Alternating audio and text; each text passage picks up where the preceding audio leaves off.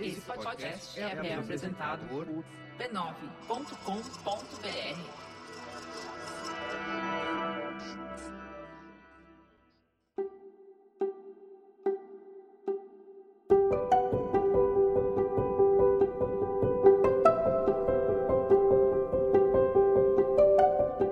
Eu lhe dou as boas-vindas ao Autoconsciente, um podcast que fala de vida interior que ajuda você a se entender melhor.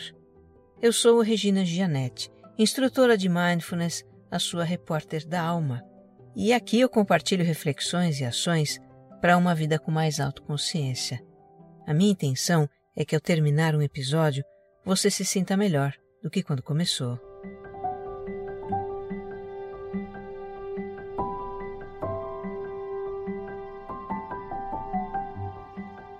Para quem me escuta pela primeira vez, o Autoconsciente é um podcast quinzenal. Tem episódio novo em domingos alternados. E é também um podcast serial. Os episódios têm uma sequência em que os temas vão se aprofundando. Aqui tem uma jornada de autoconhecimento para você. Escute o episódio zero para conhecer melhor a proposta do podcast. Eu te convido a me acompanhar no Instagram. O meu perfil pessoal é regina.gianete e a conhecer o meu canal no YouTube. Digite o meu nome para me achar por lá. Se você gostar deste episódio, compartilha nas suas redes sociais e grupos de mensagens.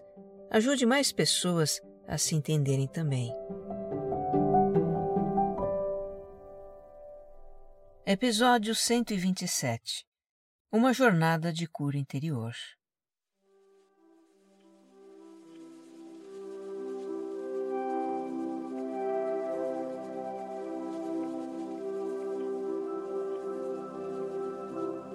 Algo que me dá muita alegria no meu trabalho como professora de meditação e autogerenciamento, como repórter da alma aqui no podcast, é que eu tomo conhecimento de histórias muito bonitas e inspiradoras de cura emocional, de auto-perdão, de reconciliação com o passado, de liberação de traumas e bloqueios.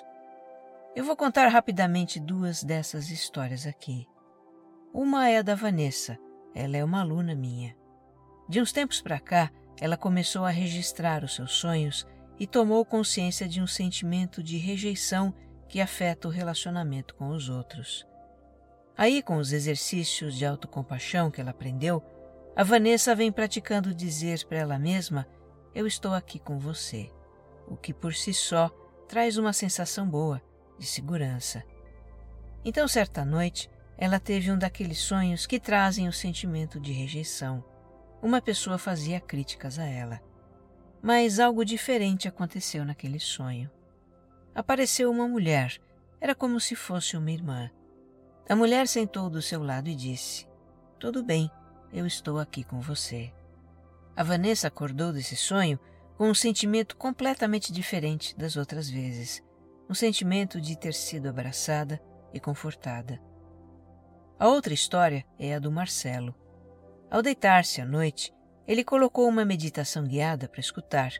O título era Encontrando Minha Criança Interior. A meditação começa com o exercício de sentir a respiração por alguns instantes, depois imaginar um lugar bonito.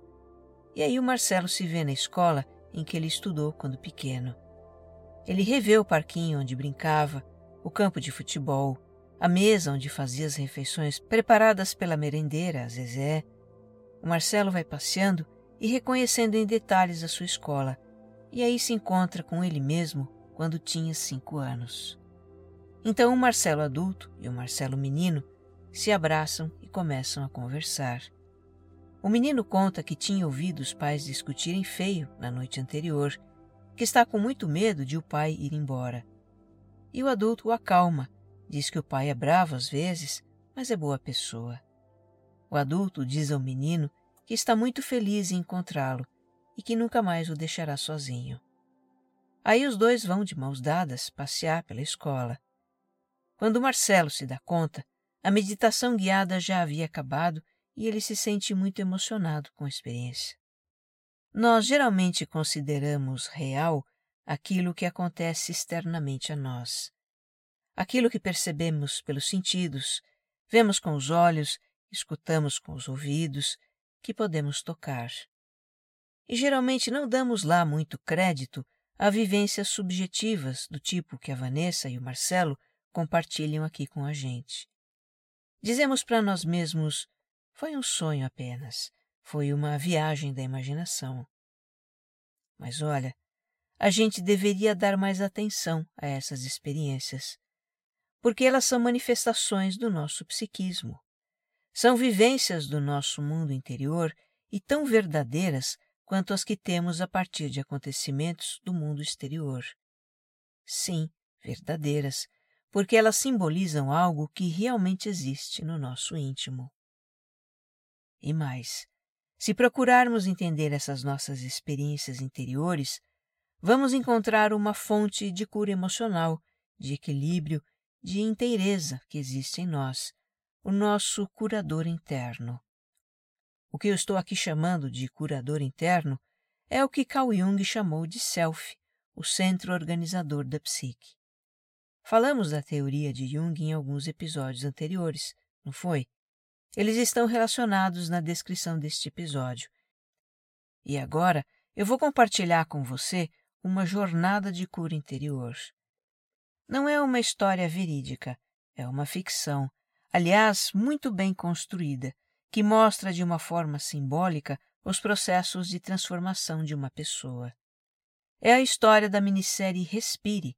O título original é Keep Breathing. Está em cartaz na Netflix. Eu já vou avisando que a partir daqui vai ser um spoiler atrás do outro.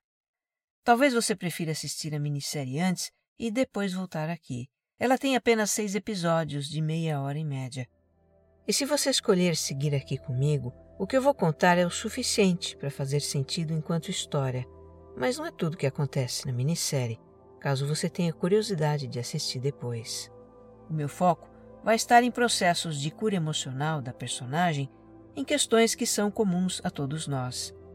Os enredos das nossas histórias podem ser diferentes, mas todos nos deparamos com essas questões na nossa vida.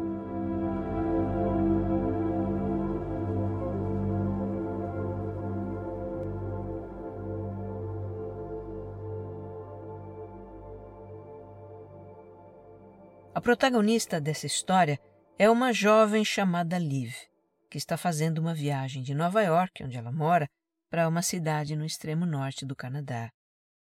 O último trecho do seu voo é cancelado e ela convence dois pilotos de um pequeno avião particular a lhe dar uma carona.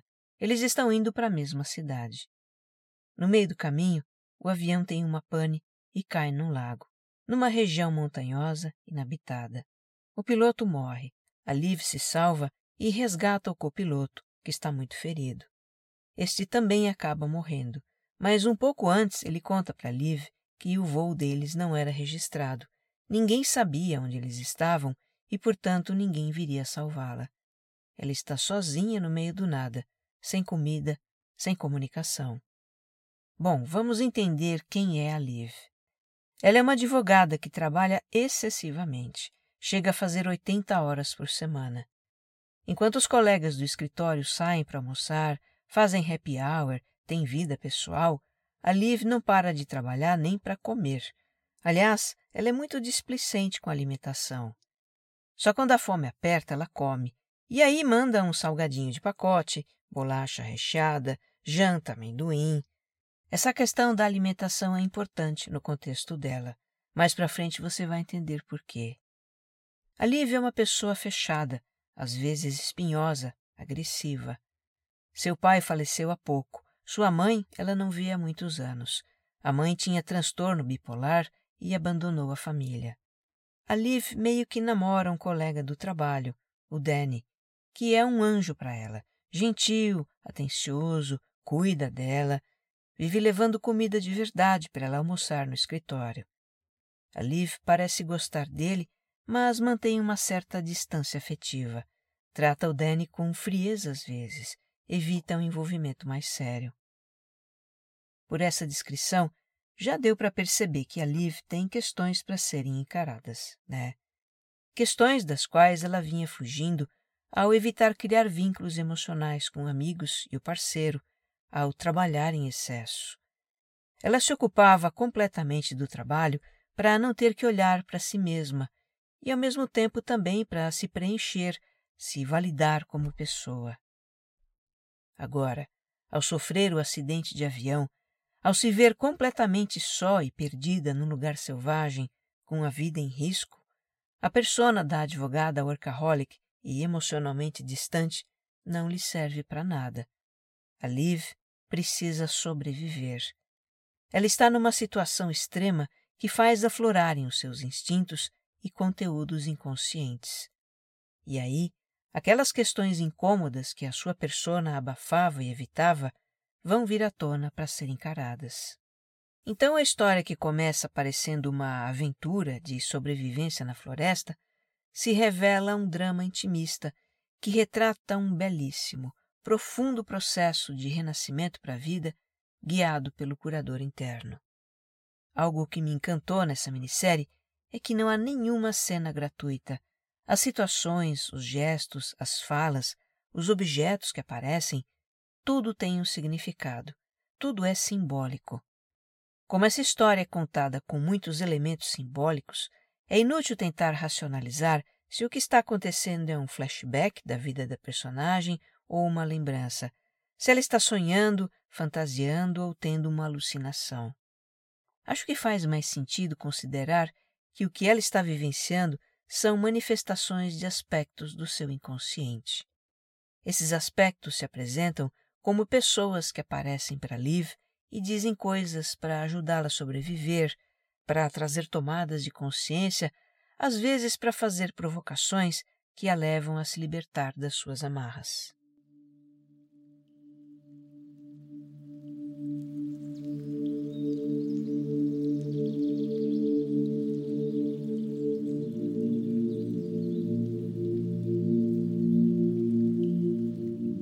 Quando a Liv entende que ninguém viria resgatá-la, ela fica um tempo muito desorientada. Mas depois bota a cabeça no lugar, resgata alguns objetos do avião e com isso consegue resolver algumas necessidades urgentes, fazer um abrigo, uma fogueira, estocar água, armazenar frutos que encontra na floresta. Ela comemora quando consegue fazer fogo. E aí se manifesta o seu aspecto crítico e autossabotador, representado pelo Sam, o copiloto que ela tinha acabado de enterrar. Ele diz para ela: Você fez fogo, mas isso não vai te alimentar. Como vai sobreviver aqui? Ninguém vem buscá-la porque ninguém se importa com você. Não é que o espírito do Sam tenha aparecido para ela. É que a figura dele simboliza o aspecto crítico e autossabotador da Liv. E por que o copiloto se tornou esse símbolo? Eu entendo que foi por causa do modo como ele falou com a Liv antes de morrer. Ele disse: Ninguém vai vir procurar você. A figura do Sam aparece várias vezes para ela, sempre com um comentário pessimista ou depreciativo, que é bem típico do aspecto crítico e autossabotador. Do alto de um morro, a avista ao longe luzes refletidas nas nuvens, o que indica que ali tem uma cidade. Nesse momento, Sam está com ela e os dois trocam um olhar sorridente. É uma cena rápida, passa quase que batida, mas tem um significado importante. O de que, no fundo, no fundo, o aspecto autossabotador, representado pelo copiloto, deseja a sobrevivência da Liv. Temos um episódio sobre autossabotagem que é um mecanismo distorcido de autoproteção. A referência está na descrição deste episódio. É pena que o bom humor do Sam não dura muito. Ele logo já está dizendo para Liv que para chegar até aquela cidade serão dias de caminhada. Isso se você não se perder, o que vai acontecer, ele completa. A Liv o ignora e deixa seu abrigo no lago para encontrar a cidade. Bota numa mochila tudo que ela pode carregar e se embrenha na floresta. No caminho, ela sente a mochila pesar e começa a deixar para trás alguns objetos que estava carregando, e o primeiro é o seu notebook. Pois é, a Lívia estava levando um notebook resgatado do fundo do lago, o que representa o seu apego ao trabalho, a sua persona de advogada. Descartar o aparelho simboliza que ela está começando a deixar para trás aspectos dela mesma que se tornaram um peso. O Sam continua aparecendo para atazanar a Liv, que anda em círculos na floresta. Ela caminha, caminha e volta sempre ao mesmo lugar. Num dado momento, ela se enfurece com o copiloto. Você está morto, ela diz. E ele responde: É, mas eu também estou dentro de você. Você precisa de mim. E ela: Preciso para quê? Para dizer que deu merda de novo? A vida inteira foi assim. Sai da minha cabeça. E nesse instante, o Sam desaparece e não volta mais. A mensagem aqui é bem clara, né? A autossabotagem nos faz andar em círculos na vida, repetir os mesmos padrões. No momento em que a Liv rompe com esse aspecto do seu inconsciente, ela consegue seguir adiante na sua jornada.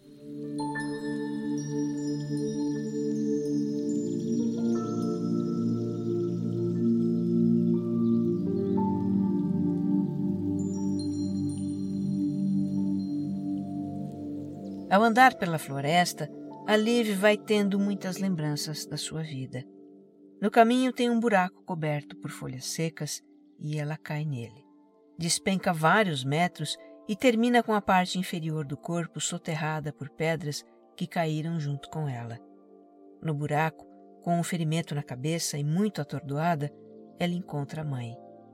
Bem sugestivo esse encontro acontecer num buraco fundo e escuro o que sugere um lugar profundo na psique da Liv. Vamos falar um pouco dessa mãe. Ela é artista plástica, pinta quadros. No seu comportamento se alternam momentos de alegria efusiva e de depressão. Isso é característico do transtorno bipolar, junto com a medicação de lítio que ela toma. Um traço interessante nas pinturas da mãe é que ela faz retratos e no final rabisca em vermelho o rosto retratado. Eu entendo esse rabisco como uma expressão de anulação. O meu palpite é que a mãe da Liv se sentia anulada na sua liberdade e criatividade, anulada pelo marido, que vivia cobrando as responsabilidades maternas dela. Quando pinta, a mãe fica muito envolvida com o que está fazendo e não dá atenção para a filha. Muitas vezes a pequena Liv diz para a mãe: Tô com fome, tô com sede, mas não é atendida. Aí a gente entende por que a Lívia adulta é tão desleixada com a alimentação. Sua relação com a comida é tanto faz. Ninguém liga se eu tenho fome ou não, eu também não ligo. Voltando ao buraco, a figura da mãe que a Lívia encontra ali simboliza o complexo materno da sua psique. Para simplificar, o complexo materno é um núcleo de comportamentos inconscientes que se formam a partir do relacionamento com a mãe é bastante comum termos um complexo materno, assim como também o paterno, mesmo não tendo convivido com o pai ou a mãe, mas com alguém que exerceu esse papel. Esse é um assunto que a gente vai explorar em profundidade no episódio futuro. A Liv conversa com a mãe e sonha que está na casa de infância, no escritório, em seu apartamento, numa balada, tudo misturado. É de tirar o fôlego essa parte. Em vários momentos também aparece o pai, com quem ela tem uma relação conturbada depois que a mãe vai embora. Ele é um pai controlador, que exige ordem e disciplina, e ela reage a isso com rebeldia e agressividade.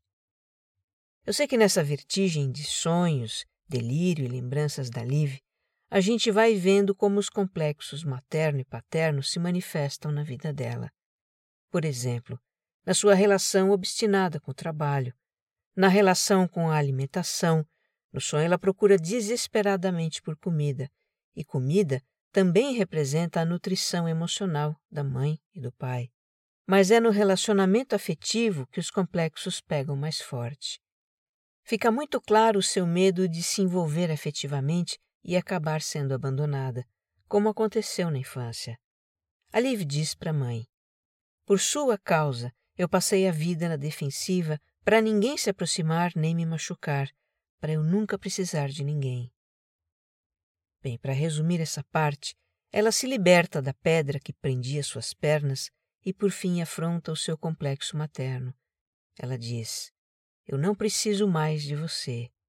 E logo em seguida, encontra uma saída do buraco.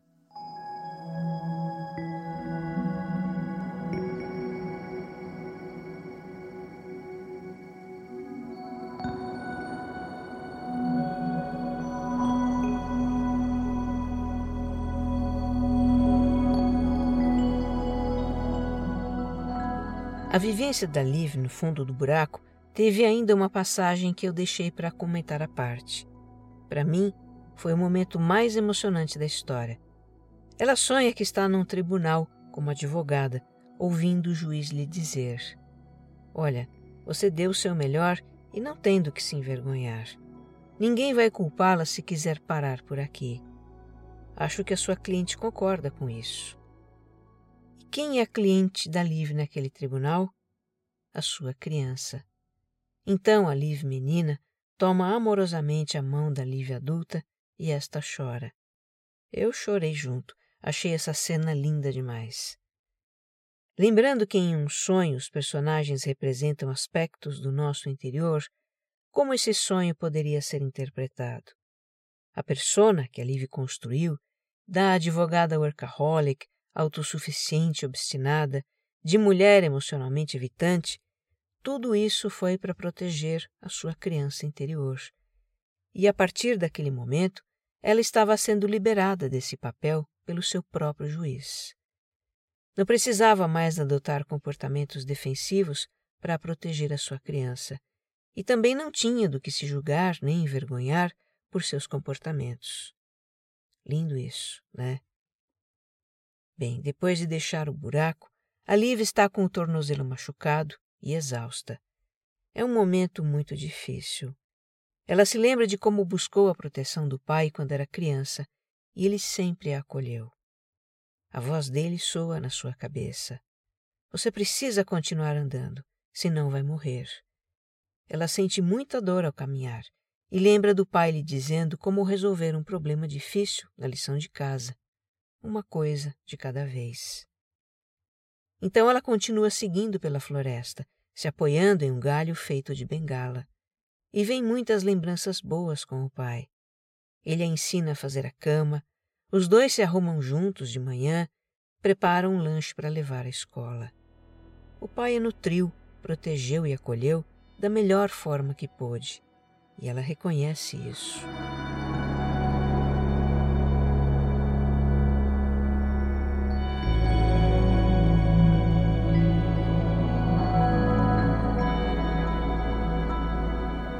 Tem um momento em que ela começa a lembrar de uma meditação que ela fazia para combater o estresse.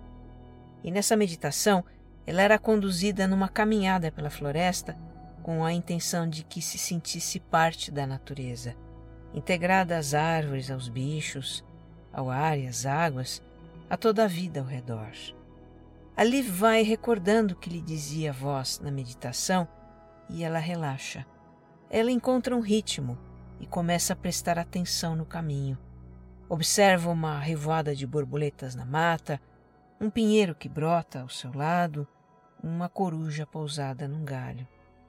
Ela dorme na relva e come as frutas silvestres que encontra.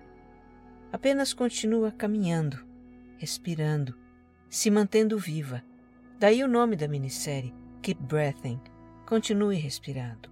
E isso é muito disruptivo para alguém que passou a vida inteira se defendendo para não ser ferida, se esforçando para manter o controle da sua vida, evitando entrar em contato com os sentimentos e, portanto, com o corpo. O que a gente vê aqui é a Liv experimentando a vida da forma mais autêntica que um ser humano pode viver, sem armadura, sem máscara, sem espada, sem elaborações mentais. Ela vai ter ainda um processo lindo com o seu complexo paterno. Vai botar para fora a mágoa que carregava do pai e da mãe e escutar palavras lindas sobre o viver. Como a minissérie termina, isso eu não vou contar, claro. Essa é uma das coisas que eu deixei para você descobrir e apreciar, caso escolha assistir a minissérie. Eu só posso dizer que a Liv renasce.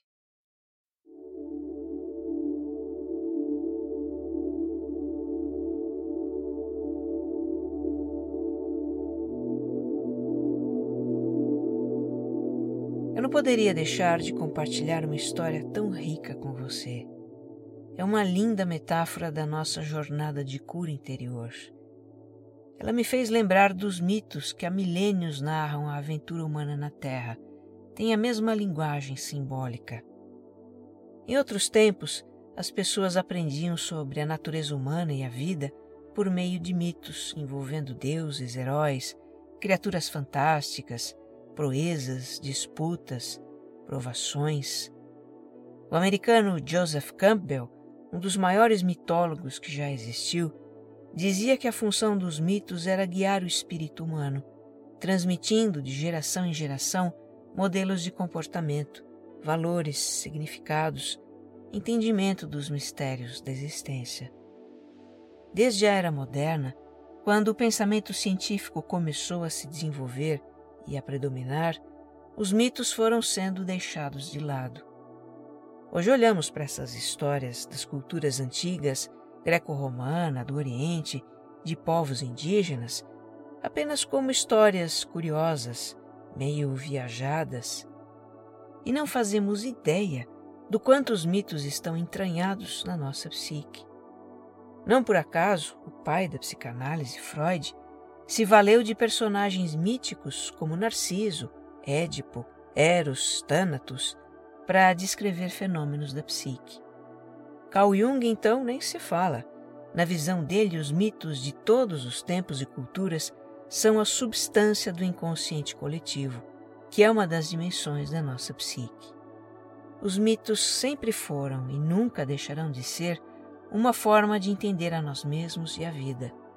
E a linguagem simbólica dos mitos é também a linguagem do nosso inconsciente. É com simbolismos que aspectos do inconsciente se manifestam em sonhos para que a gente tome consciência deles. E por meio da simbolização, podemos até transformar aspectos do nosso inconsciente, representá-los como a crença que fomos, o juiz interno, o autossabotador, o pai ou a mãe, permite interagir com eles de uma forma adequada, terapêutica, para que uma cura emocional aconteça. Eu deixo então a minha sugestão para que você exercite o olhar para o simbólico por meio de histórias como a que exploramos aqui. Isso enriquece muito a nossa vida interior. Que você esteja bem. Um abraço.